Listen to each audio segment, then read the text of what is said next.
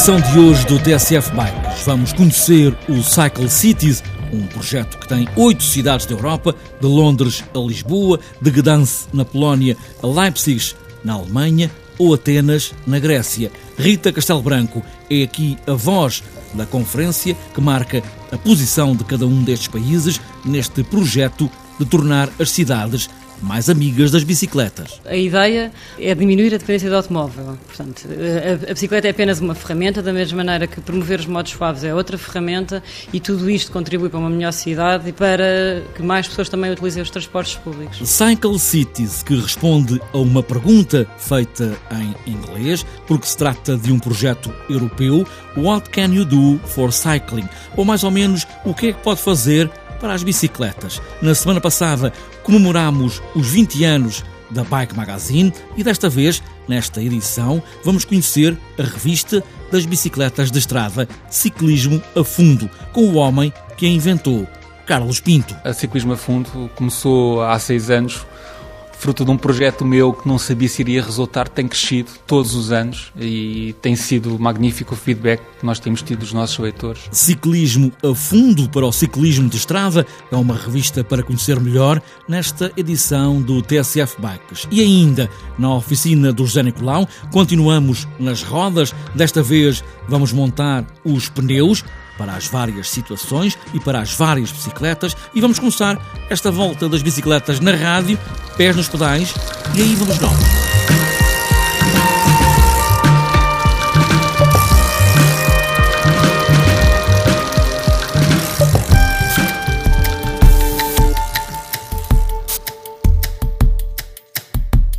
Cycle Cities é um projeto europeu com oito cidades parceiras Lisboa, Londres, Génova, Gdansk, Gorenja, Leipzig, Atenas e Pireus, também na Grécia, cada uma destas cidades organizou uma conferência.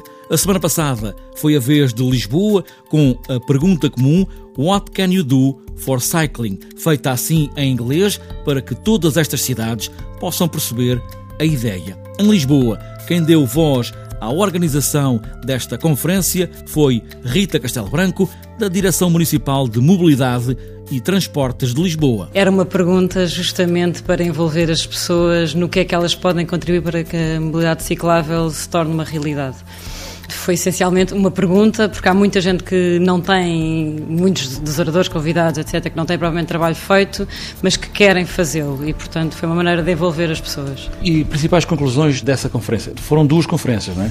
Foi uma conferência, portanto, aberta ao público agora na semana passada. No fundo, foram três dias: um primeiro dia com os parceiros internacionais a discutir questões próprias do projeto. Depois foi um segundo dia de apresentações em que quisemos envolver outras câmaras, outros modos de transporte, outros departamentos da Câmara, outros pelouros que também têm trabalhado neste campo e quisemos muito envolver a sociedade civil. Portanto, isto foi o segundo dia e num terceiro dia houve um workshop em que se discutiram propostas para o orçamento participativo e, portanto, foi muito apoiado mesmo a sociedade civil porque acreditamos que é a sociedade civil que tem exigido e que tem feito mudar mentalidades e que tem posto este assunto na ordem do dia. Nessa conferência, com a participação dos cidadãos, houve ideias que foram apresentadas, ideias mais malucas, outras menos malucas, o que é que foi apresentado, o que é que foi aproveitado?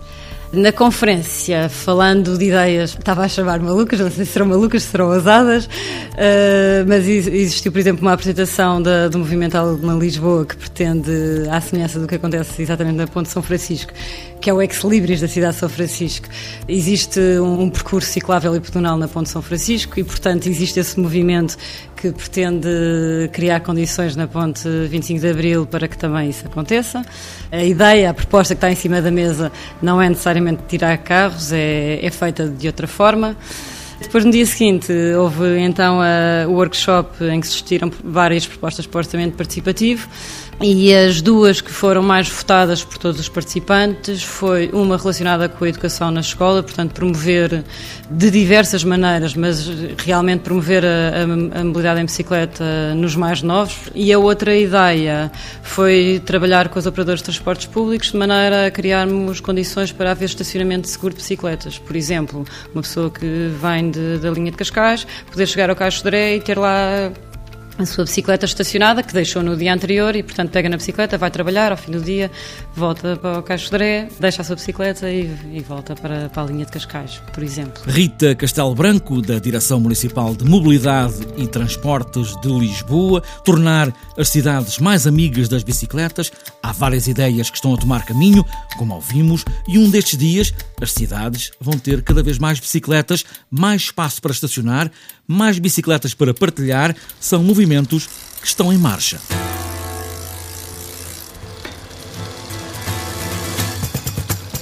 Ciclismo a Fundo é uma revista para todos os que gostam e praticam ciclismo de estrada e há cada vez mais gente a pegar nas bicicletas das rodas muito finas e andar por aí por essas estradas, em vez de andar por aí pelo campo, esta foi a aposta de paixão de Carlos Pinto. É, Ciclismo a Fundo é um projeto que nasceu há seis anos, um, pertence ao grupo Motorpress, ao qual também pertence a Bike Magazine. É uma revista dedicada unicamente ao ciclismo de estrada, aborda lazer, competição, publicamos sempre artigos, eh, entrevistas, curiosidades da modalidade, histórias do arte da velha, procuramos sempre falar também com as eh, glórias do, do ciclismo e é um projeto que nos tem dado muito gozo a fazer e que tem crescido a olhos vistos.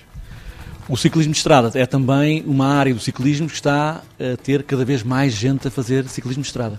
Sim, é verdade. Um, muitos são ex-praticantes de BTT que por diversos motivos decidiram abraçar o mundo do ciclismo de estrada, ou porque querem treinar mais, querem ganhar mais endurance, ou porque o BTT de facto envolve gastar mais componentes, é um desporto um pouco mais caro nesse aspecto.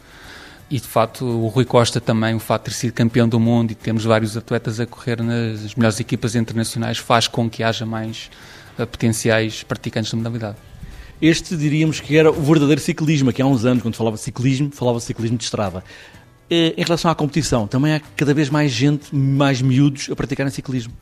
Sim, sim, também fruto dos resultados do Rui Costa, fruto também dos resultados do próprio José Azevedo, há que dizer, do Sérgio Paulinho, da medalha que eu tive nos Jogos Olímpicos.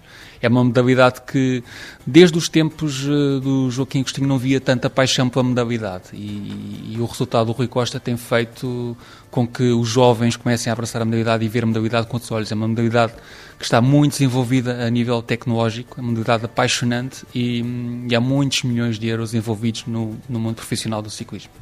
Em relação ao doping, houve aí uma nuvem negra no doping. Como é que está a situação neste momento? Está um bocadinho mais uh, tranquila? Bem, é um, é um tema que é um pouco complicado de falar. Um, o doping no mundo do ciclismo tal como em outras modalidades, isto tem que ser dito, é algo que tem eh, eh, acompanhado desde muito a modalidade a nível profissional.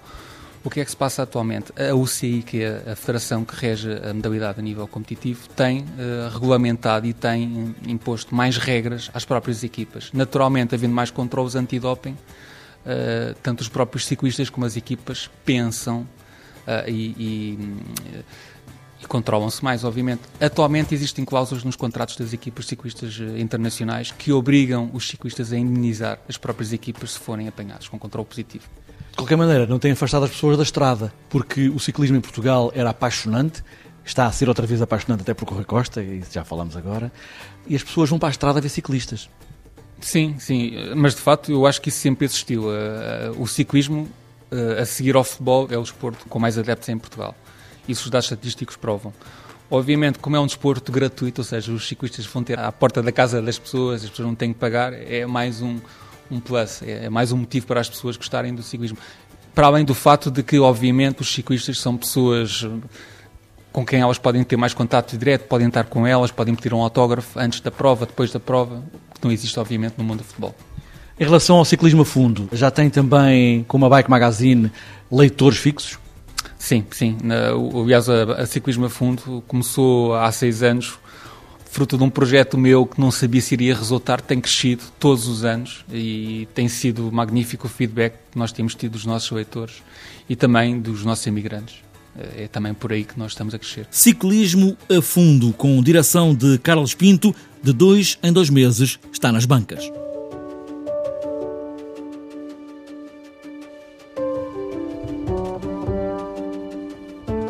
Na oficina do José Nicolau, continuamos nas rodas, agora na parte de fora, ou seja, os pneus.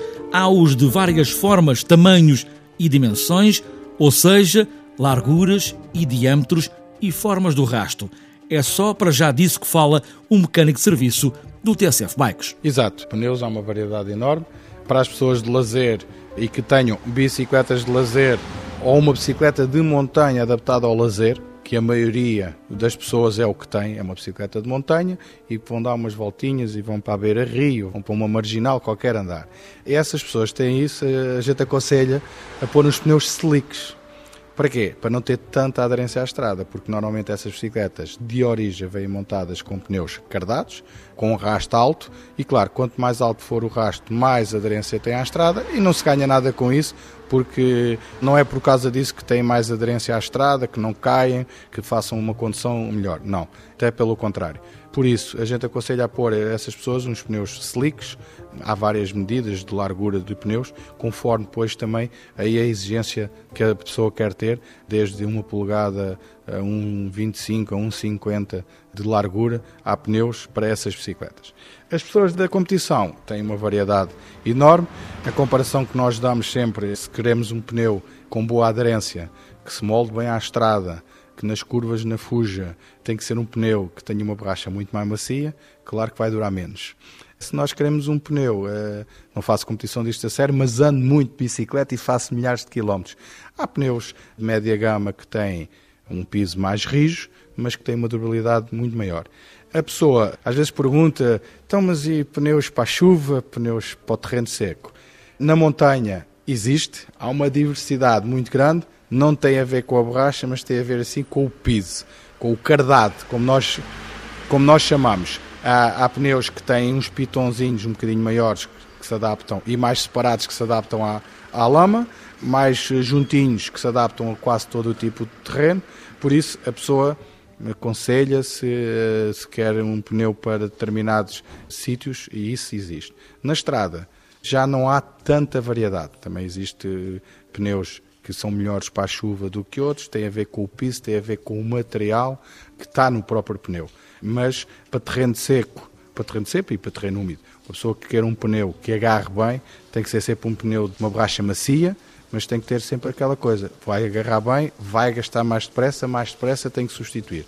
A pessoa que faz o lazer, seja de BTT, seja de, de estrada, aconselha sempre a pôr um pneu com muito mais durabilidade. Os pneus das bicicletas na oficina do José Nicolau há, como ouvimos, para muitos gostos, para muitas rodas e para muitas voltas.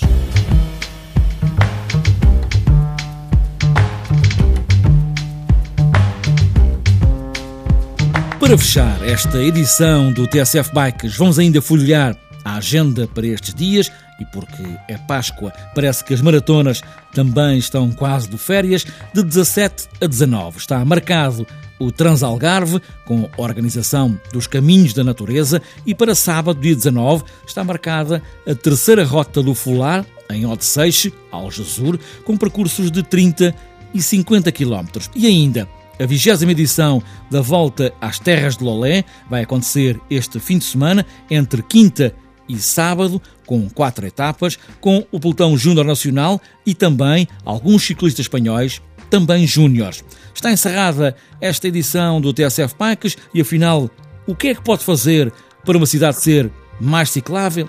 A pergunta está aí, no ar. Boas voltas antes do borrego da Páscoa e cuidado com as amêndoas.